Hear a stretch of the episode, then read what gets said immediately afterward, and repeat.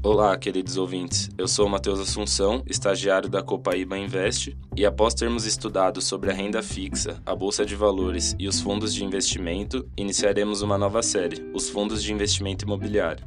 Para iniciar, antes de nos aprofundarmos no assunto, faremos uma breve introdução ao mercado imobiliário a fim de nos familiarizarmos sobre o tema. O mercado imobiliário trata-se de um setor da economia em que ocorrem as negociações de imóveis, de terrenos ou qualquer construção sobre esses terrenos.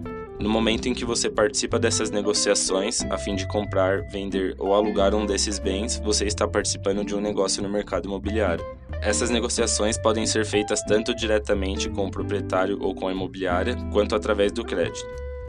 Sendo assim, são inúmeras possibilidades para entrar e começar a investir no mercado, para isso é de extrema importância ter um conhecimento para explorar essa área.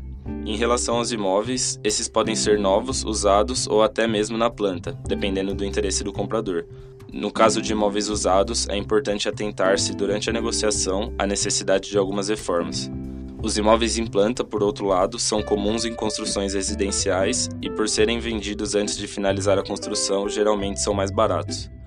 Por fim, os imóveis comerciais têm uma maior possibilidade para lucros, visto que as empresas estão dispostas a pagar mais pelo espaço por conta da importância de uma boa localização para o bom andamento do empreendimento. Além das diferentes possibilidades de imóveis para investir, é importante sabermos sobre como funcionam os valores de aluguéis e as taxas cobradas no mercado imobiliário.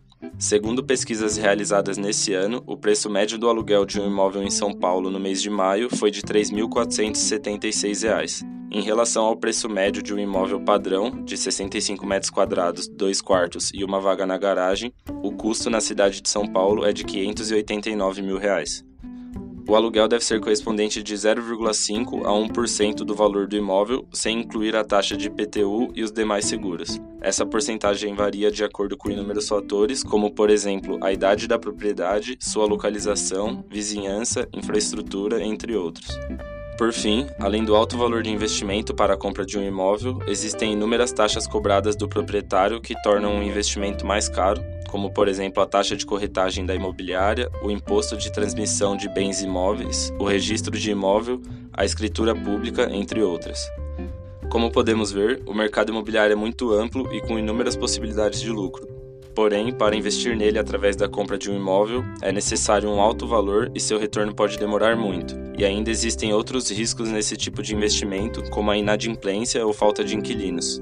No entanto, há outras maneiras de investir no mercado imobiliário e gerar renda, como por exemplo nos fundos de investimento imobiliário, onde o investimento inicial e os riscos são menores.